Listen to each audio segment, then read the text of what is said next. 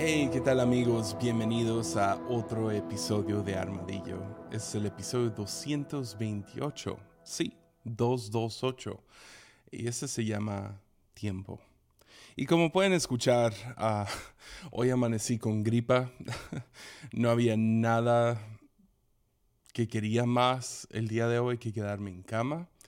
Pero tenía que grabar este episodio. De hecho, no es la primera vez que grabo este episodio. Aparte de amanecer con gripa, y voy a intentar de que no, no, se escuchen demasiado mis mocos. Ah, aparte de haber amanecido con gripa, grabé este episodio y tengo cerebro de gripa, entonces en, en primer, ah, la primera toma estuve por todos lados porque hay mucho que quiero decir. Ah, dos, la segunda toma lo grabé todo y tengo equipo nuevo aquí, estoy todavía averiguando cómo hacerle. Había un ruidito, toda la grabación ya estaba listo, ya, ya, ya me había relajado, que ya terminé la grabación y no, había un... Entonces espero que eso no vuelva en esta grabación. Si sí, una disculpa enorme si empieza medio episodio. Todavía le estoy averiguando a todas las conexiones y todo eso se va a arreglar, ah, pero, pero sí. Pero ah, tenía que grabar este episodio y a pesar de todas las tentaciones de no grabar, ah, tengo que hablarlo porque siento que hay un malestar en el aire. Hay, algo últimamente, algo está mal. Y no sé, profesionales lo han llamado como que una pandemia de salud mental, ah, estrés crónico, a lo mejor sí es de toda la vida, pero últimamente se ha sentido como que hay una lupa sobre esto. Ah, siento como que más o menos finales del año pasado hasta ahora, como que me dormí y desperté en otra dimensión, como que en otro, en otro timeline, por así decirlo, donde, espérame, así no eran las cosas. Gente no actuaba así, gente no, no se portaba de esa manera, yo no era así. Y siento con, con cada persona que he hablado últimamente, personalmente luchando con eso, con mi esposa, con ah, gente de la congregación, amigos de fuera, ah, parece que cada, no sé, acabamos de tener nuestra reunión de Zoom hace poquito y todas las preguntas, dudas vienen de, desde, este punto de un malestar general en su interior. Sospechamos que hay algo mal. Entonces, medio he estado hablando de esto, la semana pasada hablando de filosofías huecas, el episodio exclusivo de Patreon de este mes, que, hey, si quieres apoyar esto, ah, no sé si saben, pero hay un Patreon, es patreon.com, diagonal de Hansen, puedes ir ahí y apoyar desde desde un dólar al mes, pero si, si apoyas desde cinco dólares, tienes acceso a todo, todo el archivo todos los archivos de episodios exclusivos. Son más de 40 en este momento. No tienes que pagar por cada uno. Simplemente pagas 5 dólares y tienes acceso a todos, más todas las grabaciones pasadas de Zoom, o por lo menos las que se han grabado. Y, pero, sí, hablé de filosofías huecas y cómo, cómo están en nuestro subconsciente estas ideas y, y nos roban de, mucho esto de vida y vida en abundancia. Ah, siento que en, el episodio exclusivo que grabé se llama Tu alma sagrada y como, no sé, tengo una fuerte sospecha de que no es salud mental de lo que estamos hablando, que no es simplemente estrés, pero es algún tipo de malestar del alma. Entonces, en, esta, en estas próximas semanas, vamos a tener una serie no oficial, supongo que si hubiera planeado esto mejor, si hubiera tomado un break de una o dos semanas, hubiéramos podido sacar arte y promocionarlo mejor. Pero quiero hablar de este tema del malestar del alma, de esta, no sé, algunas cosas que yo he visto que me han ayudado a mí y que, no sé, probablemente, no sé, no sé si, si estos podcasts van a ayudar mucho, pero si uno o dos de ustedes por lo menos les puedo ayudar en dirigir su atención o cambiar de perspectiva o por lo menos tomar el rumbo correcto. Al final del día creo que Jesús vino para darnos vida y vida en abundancia. Y con eso dicho, uno de los versículos que compartí en ese episodio exclusivo fue Mateo 11, 28 al 30. Y es el famoso versículo donde Jesús habla acerca de, ven a mí todos los que están cansados o estresados con la vida, y yo te daré descanso. Pon sobre ti mi yugo, la cual es fácil y ligero.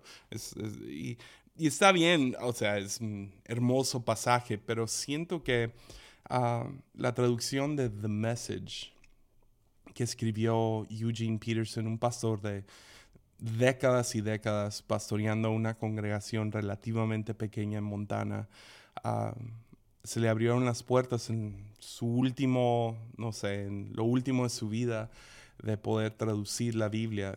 Eh, aparte de ser pastor, era un máster en, lenguajes originales como hebreo, arameo y, griego. Entonces, ah, terminó después de, haber hecho un estudio.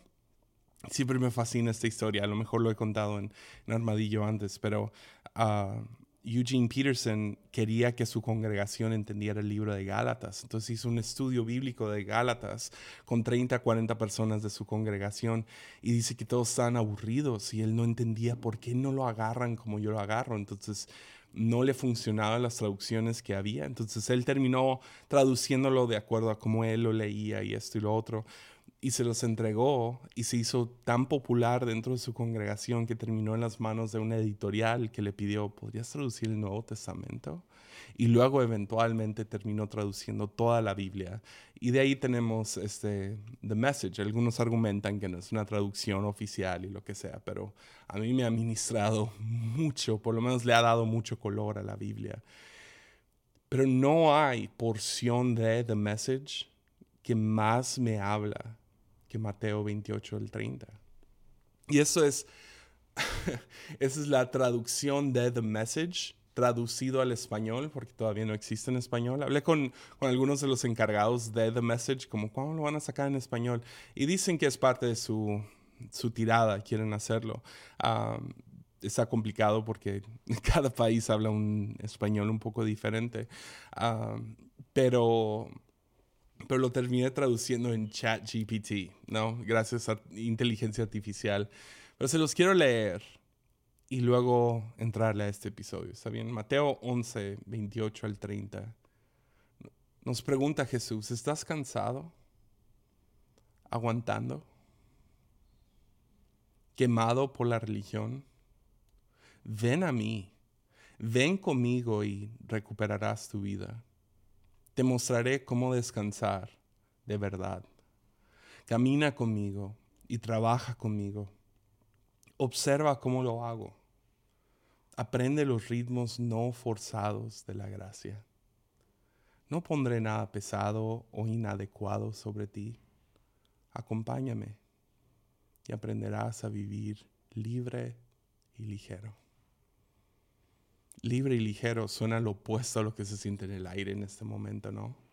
O sea, se siente una carga y se siente esta, como que estamos arrestados, estamos, no sé, claustrofóbicos y pesada. Hay una pesadez en el aire. Y Jesús nos invita, sígueme y aprende de mí, camina conmigo, trabaja conmigo, observa cómo vivo esto, practícalo mira cómo yo vivo y imítalo. Entonces quiero, como les digo, por las próximas semanas, hablar acerca de algunas cosas que siento o sospecho que a lo mejor están trayendo carga, estrés, ansiedad sobre muchos de nosotros. Y quiero, no sé, comenzar o ah, si consideras el pasado, cómo comenzar a entrarle a esta serie no oficial hablando del tiempo. Porque creo que la mayoría de nuestro estrés, en específico acerca de nuestro tiempo, viene con hemos caído en la trampa de relacionarnos con el tiempo de la misma manera que nos relacionamos con el dinero.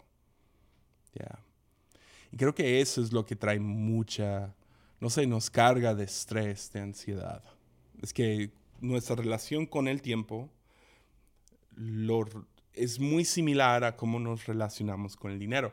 Lo escuchas en nuestro vocabulario, ¿no? No quiero malgastar mi tiempo, no quiero desperdiciar mi tiempo, quiero invertir mi tiempo, o, ah, invertí mi tiempo en esto, gasté tanto tiempo en esto. Y lo vemos como, como algo material, ¿no? Y, y termina siendo como que una carga sobre nosotros cuando los, cuando los relacionamos uno con el otro, cuando vemos el dinero de la misma manera, perdón, cuando vemos el tiempo de la misma manera que vemos el, el dinero. Y hay, y hay, algunas razones, uh, creo que una razón que se vuelve como carga cuando tenemos esta perspectiva del tiempo es, es que no podemos evitar gastarlo. Uh, no, segundos pasan. Es uno, dos, tres, cuatro. Segundos nomás pasan y no podemos dejar de gastar el tiempo. Y ah, es, es, casi, casi, no es la mejor analogía, pero me funciona a mí, a ver si te funciona a ti. Es como si tuvieras tu propio cajero uh, de, de, banco personal, cajero automático personal, pero está descompuesto y está sacando dinero sin parar. Y estaría bien, pero el problema es que no puedes evitar, o sea, no puedes guardar dinero, no, no puedes guardar ese tiempo. No puedes decir, no, no, espera, espera, todavía, dame un segundo, déjame ver dónde quiero invertirlo, porque cada segundo que pasa es tiempo gastado. Entonces, primeramente, no podemos evitar, entonces eso crea cierta ansiedad, cierto estrés. Ah, número dos, llegará a su fin. ves, ves este dinero y sabes que eventualmente va a dejar de escupir los segundos, el tiempo, las horas, las semanas. Va a llegar a su fin. Y peor aún, no sabemos cuándo llegará ese fin. Ya, es, un poco como, no, no, no sabemos, no pensamos mucho acerca de nuestra mortalidad o de que nuestra vida no sé, no sabemos cuánto tiempo nos queda. Ah, pero si nomás tomamos un segundo y lo, lo consideramos, ya, hay, un poco de, híjole, yo no sé cuándo se va a acabar, entonces quiero gastar esto bien. No quiero malgastar el, el dinero, el, el tiempo que está escupiendo el cajero automático. Y, vivimos un poco constantemente, si vives consciente de tu mortalidad, vivimos un poco como cuando tienes una tarjeta bancaria, ya sea débito o crédito, y no sabes cuánta línea de crédito te queda o cuánto dinero te queda en el banco, y vas, para, vas al súper y a lo mejor necesitas o a lo mejor no, pero, pero vas para gastar Ah, desde la tarjeta y no sabes si hay suficiente.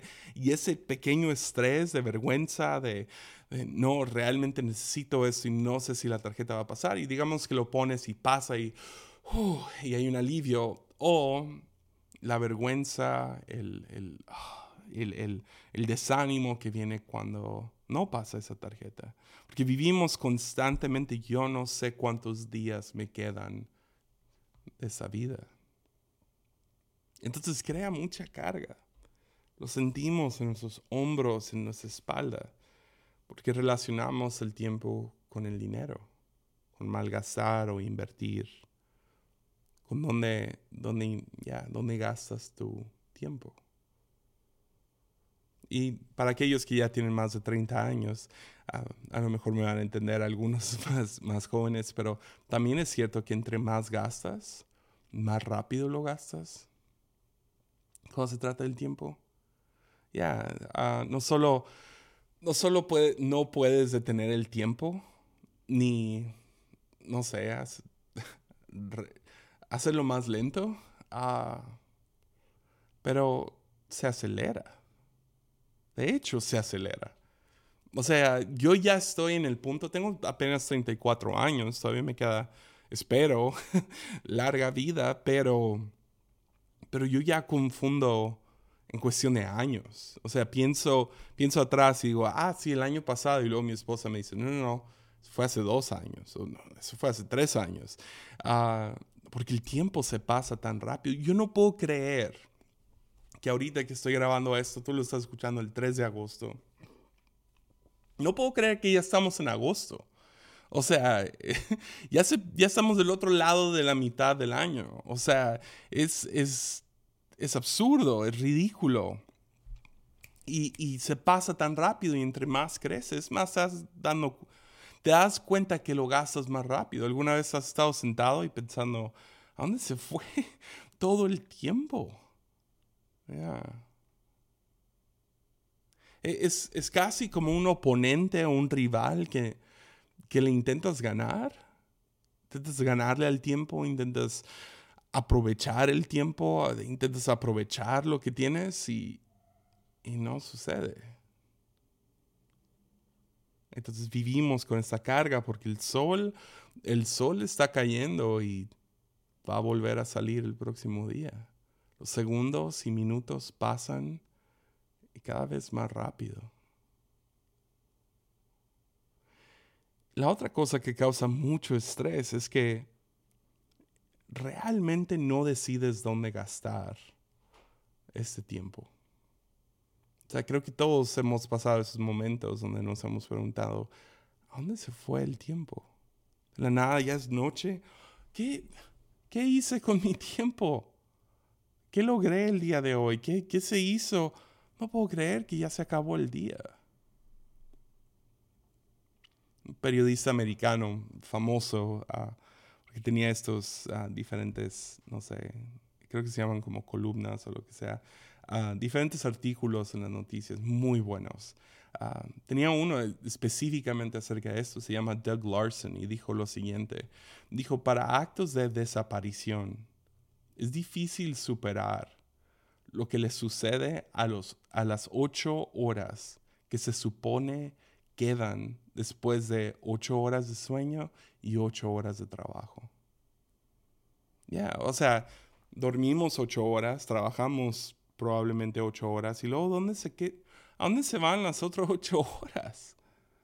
Ya, los días se sienten cortos. Pero la verdad es que tenemos que gastar nuestro tiempo en cosas cotidianas. O sea, hay algunas cosas que a fuerzas tenemos que gastar nuestro tiempo, ¿no? O sea, en dormir, en trabajar, como ya mencionamos, pero también en tareas domésticas, interacción social. O sea, si quieres tener amigos, si quieres tener una esposa, si quieres tener hijos, ahí se te va tu tiempo. En, tráfico, algunos más, otros menos, pero tráfico es una, estudiar, gastamos tiempo en redes sociales, arreglando ciertos problemas que que no sabía que esto se iba a descomponer y aquí me encuentras tratando de arreglarlo y desponchando la llanta o cambiando el aceite o em, no sé, arreglando las diferentes cosas de la casa o, lo que sea. Algunos gastan su tiempo en ejercicio y otros, si eres espiritual, en tu devocional diario. Ya. O sea, una de las malas costumbres que adoptamos yo y mi esposa en, la pandemia es que nos dimos cuenta cuánto tiempo se gasta en cocinar, luego comer y luego recoger todo, ¿no? O sea, todo eso toma tiempo. ¿Y qué tan fácil era nomás abrir esa app en tu teléfono, sea Didi, sea Rappi o Uber Eats o lo que sea, y nomás pedir la comida, que llegue a tu casa, todo viene ya en en envolturas que nomás puedes tirar a la basura y bien rápido. Pero no es la mejor comida, no es saludable, no es, se gasta mucho. Y desarrollas estos malos hábitos para querer ahorrar tiempo. Terminamos viviendo fragmentados entre preocupación, entre cansancio, entre prisa que el reloj no deja de avanzar. Tic, toc, tic, toc. Es como ese cajero automático, escupiendo el dinero.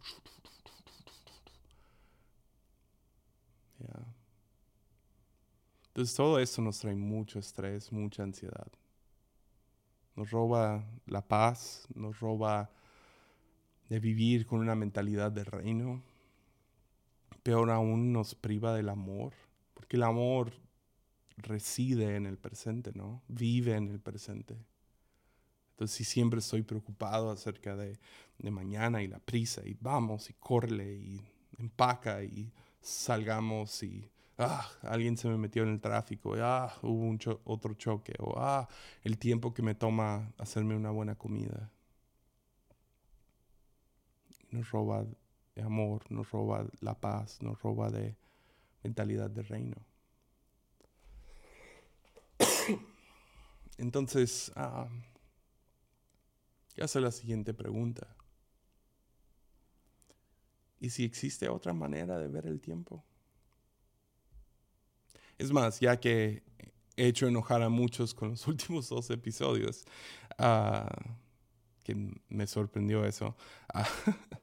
Uh, ¿por, qué no, ¿Por qué no somos controversiales una vez más?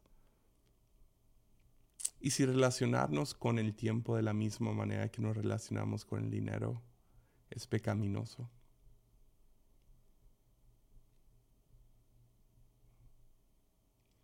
¿Y si creer, una pregunta nomás, ¿y si creer que el tiempo es de nosotros para invertir, gastar, malgastar, guardar, perder, realmente es una mentira directamente del infierno mismo?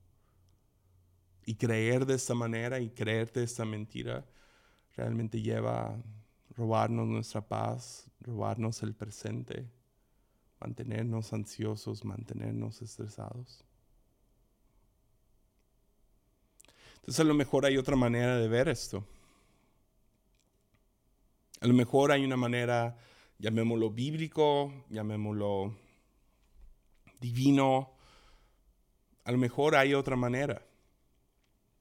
A lo mejor hay una manera que Jesús nos llama a vivir. Para no vivir con este estrés y preocupación y prisa y siempre estresados, siempre ansiosos. Porque ves, encuéntrame un versículo en la Biblia donde Dios tiene prisa. El único que he encontrado, y solo hay uno, es en la parábola del hijo pródigo, donde el padre sale, sale corriendo a alcanzar a su hijo que viene regresando a casa. Es lo único en toda la Biblia. Nunca veo a Dios con prisa. Aún en, en la historia de la creación, ¿no? ¿Cómo, ¿Cómo, lo maneja? Eh, desempaca la creación un día a la vez. Es día a día, a día, a día el primer día separa la luz de la oscuridad. Segundo día separa las aguas de la tierra. Tercer día deja que ah, crea los océanos y marca aún mejor para que puedan crecer uh, diferentes vegetación y plantas. Y es un día a la vez.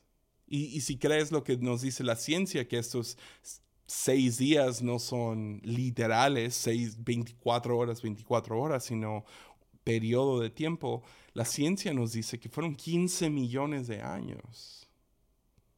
Ya. 15 mil millones de años, ¿no? 15 millones. Es mucho tiempo. Ah, si, si, lees el Antiguo Testamento, o sea, de Adán para llegar a la restauración del ser humano, son miles de años. O sea, solo con los patriarcas de la fe, que son tres familias, que son padre, hijo, nieto, Abraham, Isaac y Jacob, son 400 años. Cuando, cuando Dios está librando a Israel y llevándolos de Egipto a, la tierra prometida, son, o sea, no debería de tomar tanto tiempo, pero se tardan 40 años en llegar. El tiempo entre Moisés y Jesús son más o menos 1300 años. Y en todo ese tiempo vemos algunos, algunos reyes que se levantan, algunos que se caen, algunos héroes, profetas, todo eso para llegar a lo que es verdaderamente la tierra prometida. 1300 años, 400 de esos años ni están en la Biblia, entre Malaquías y Mateo. Ya. Llegas a Jesús y Jesús es igual. Jesús rara vez, o sea, no tiene prisa. Famosamente no tiene prisa.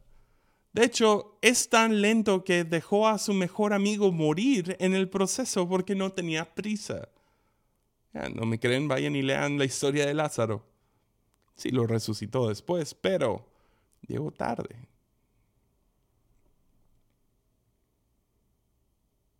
Jesús es igual, lleva un paso casual.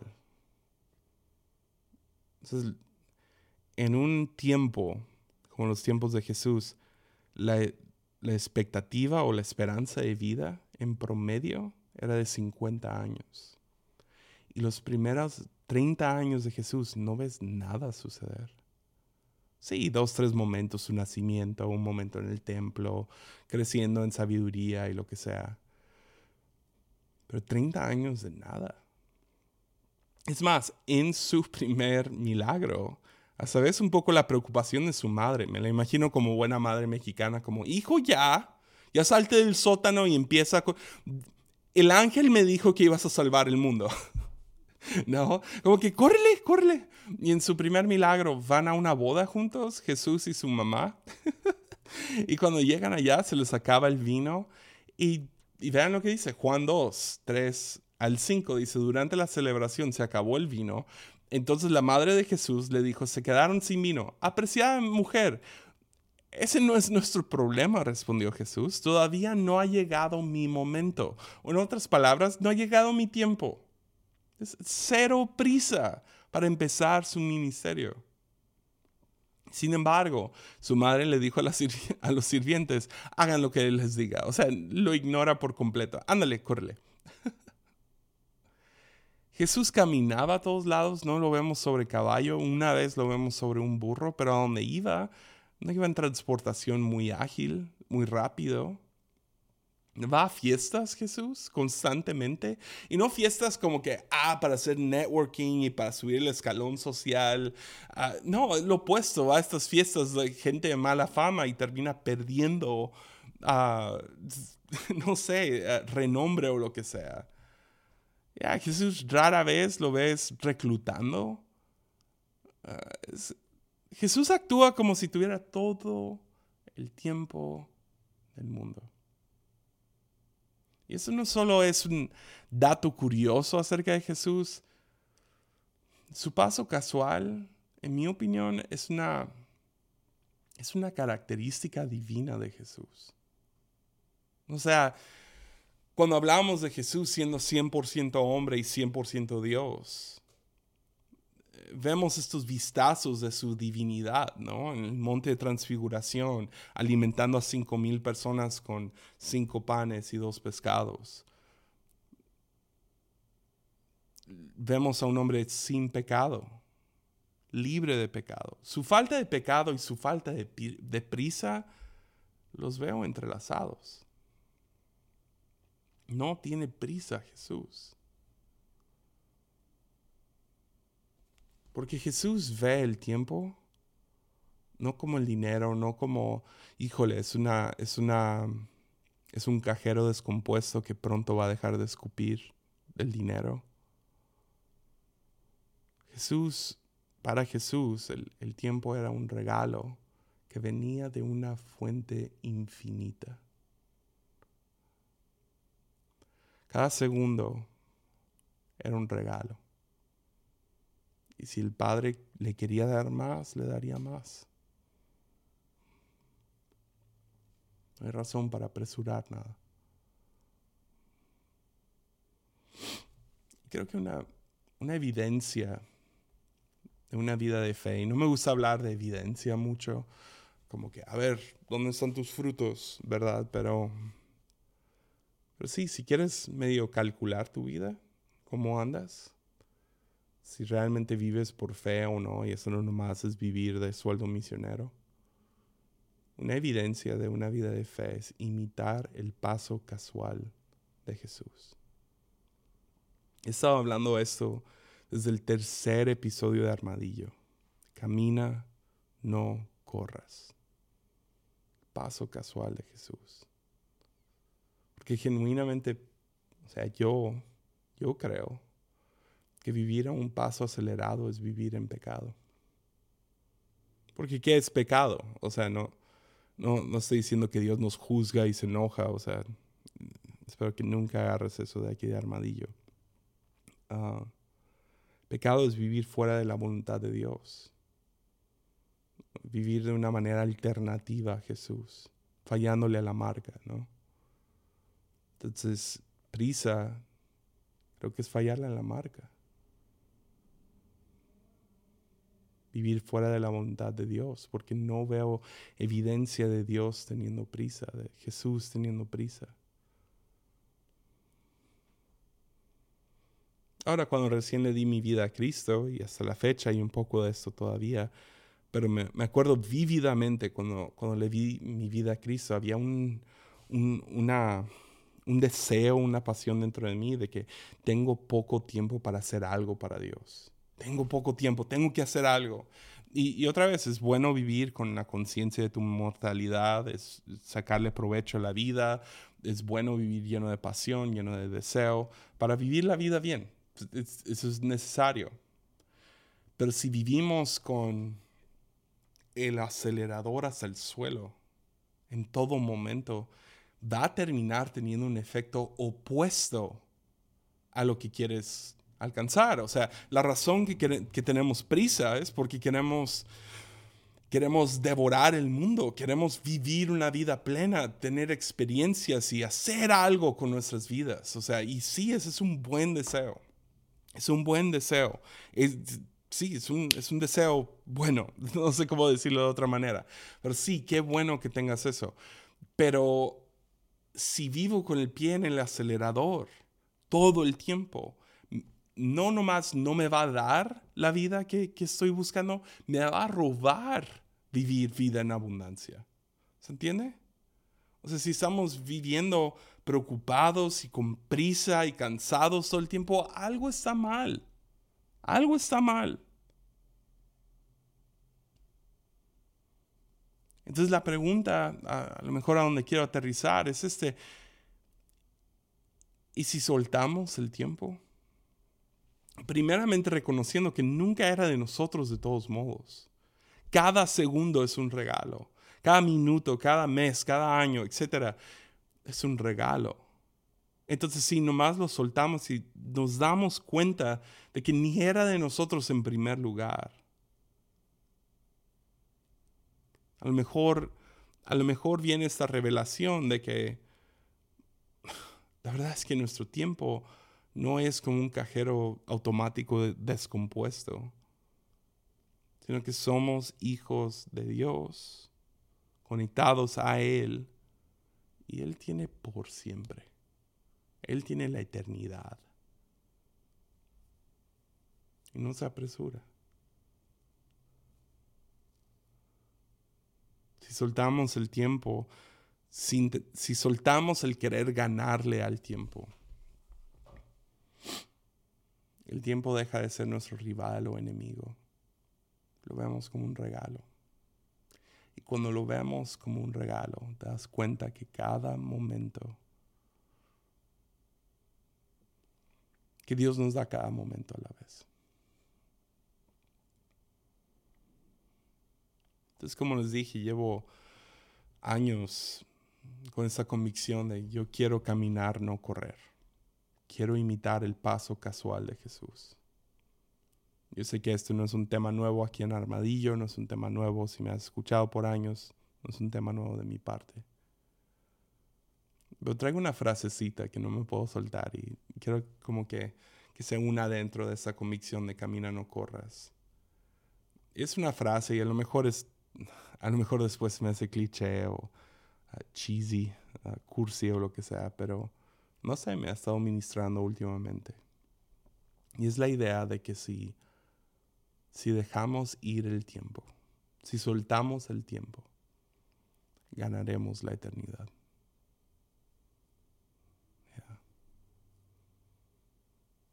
Si podemos aprender a soltar el tiempo, ganaremos la eternidad realmente es un giro de perspectiva. Es no ver el mundo como tengo 80 años o menos. Tengo que aprovechar cada segundo y el estrés que esto lleva y los libros que leamos, que cómo, cómo llevar bien todo lo que hacemos, cómo invertir nuestro tiempo, cómo gastar. Si tienes esta perspectiva de que te ganas la eternidad, que cada momento es un regalo que vamos de día a día y es un regalo. Primeramente es un proceso, como les digo, llevo desde cuando comencé este podcast hablando de esto y, y sí, te lo puedes saber acá arriba, pero es algo diferente sentirlo en el corazón, saberlo en el corazón. Pero vas aprendiendo a apreciar este momento. Y luego este momento. Y luego este momento. Y así consecutivamente. Vives en el presente. Si aprendo a apreciar el presente, termino, una de las cosas que, que he visto es que aprendes a, ¿cómo se diría? Aprendes a discernir su voluntad, la voluntad de Dios, con el tiempo que nos ha dado, en vez de leer los cinco puntos en un libro o en un podcast. Discernir cuál es la voluntad de Dios con el regalo que ha puesto en mis manos. Entonces algunos a lo mejores, ¿ok? Cuando aprendemos a ganar la eternidad, a ver el tiempo como un regalo y no como un cajero descompuesto, como el dinero. A lo mejor Dios me guía a invertir mi tiempo en algo. Y lo hago porque no era mío en primer lugar. A lo mejor aprecias que, sí, a lo mejor no puedes dedicarte ahorita a tu éxito profesional, a tu carrera, a tus estudios. Dios te llama a invertir ese tiempo en este bebé recién nacido. Y lo ves como un regalo, no como una carga. Lo ves como una bendición, aunque pesa. Esta temporada de tu vida dices, ah, qué frustrante, quisiera estar invirtiendo este tiempo en estudiar o en agarrar mi experiencia en tal, tal lado o conquistando a alguien del sexo opuesto.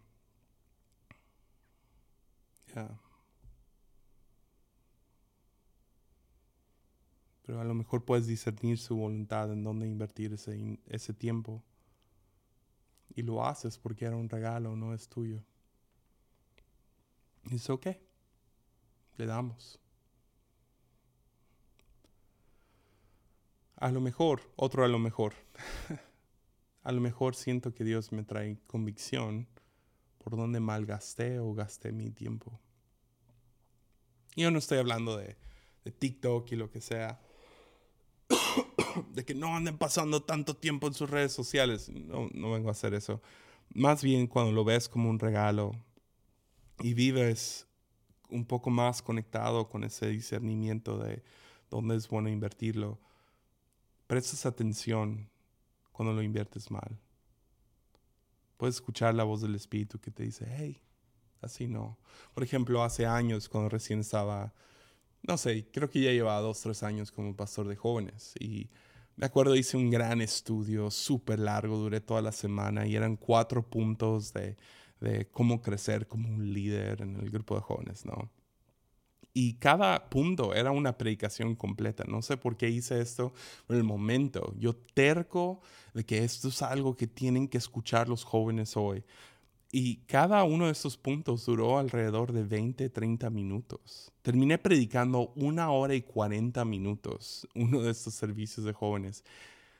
Y al final tenía mamás enojadas durante toda la prédica, después de la hora.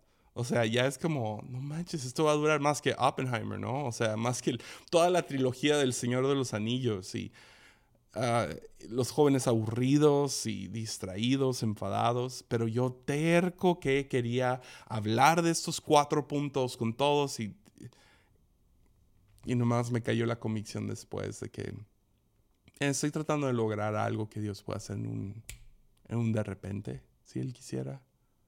O no vas a confiar que el Espíritu va a hacer su trabajo y no necesitan escucharme por una hora cuarenta. Ahora en podcast es diferente, tú puedes pausar esto, regresar después, pero pobres de la gente que está ahí por puro respeto no se paran y se van de tu predicación y he sentido esa convicción cada vez. No quiero hablar de más.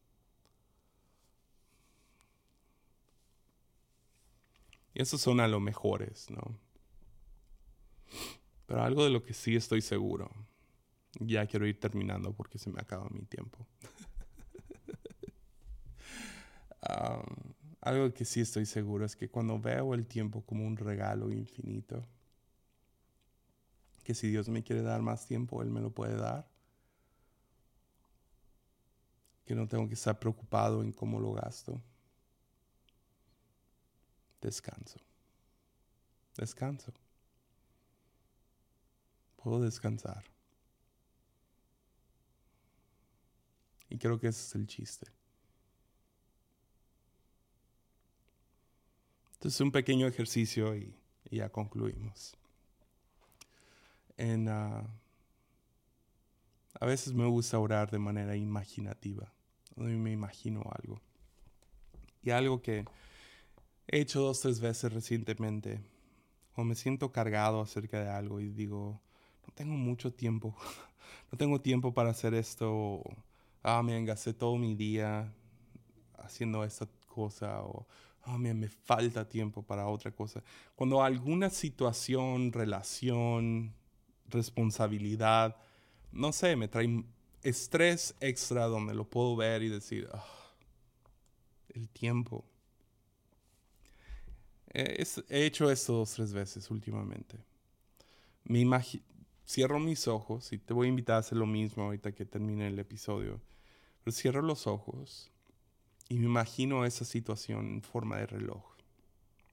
Y trato de calcular cuánto tiempo me toma la semana, cuánto tiempo me, toma, me tomaría lograr hacer eso, cuánto tiempo siento que he desperdiciado en esto. Y esto puede ser algo de, ay, esta semana o es algo de años o no sé. Me lo imagino como un reloj y aquí tengo mi, mi reloj, ¿no? Mi Apple Watch. Me lo imagino como un reloj, pero la manera que me lo imagino en mi mente son estos clásicos relojes de, de manecillas, ¿no? Y hago mi oración favorita. Mi oración favorita son dos palabras. Son aquí tienes. Aquí tienes, Señor. Y se lo ofrezco. Y me lo imagino, me imagino ese reloj flotando y subiendo. Ahora, dos, tres veces he sentido como que Dios me lo devolvió de inmediato. Dijo, no, eh, para eso te tengo ahí. Invierte bien ese tiempo en eso. En otras, ah, no ha regresado. Y no hay por qué gastar tiempo en eso.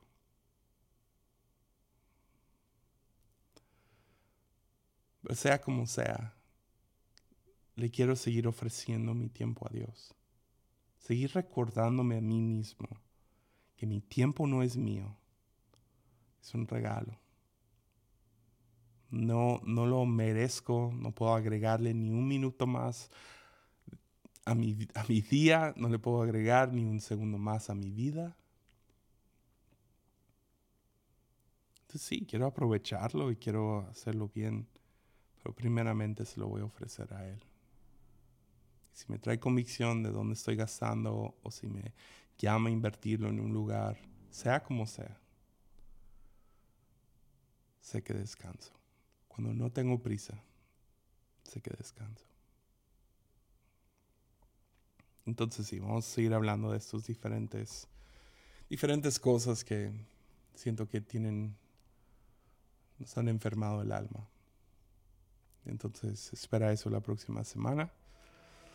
Y aquí nos vemos y como siempre, ánimo.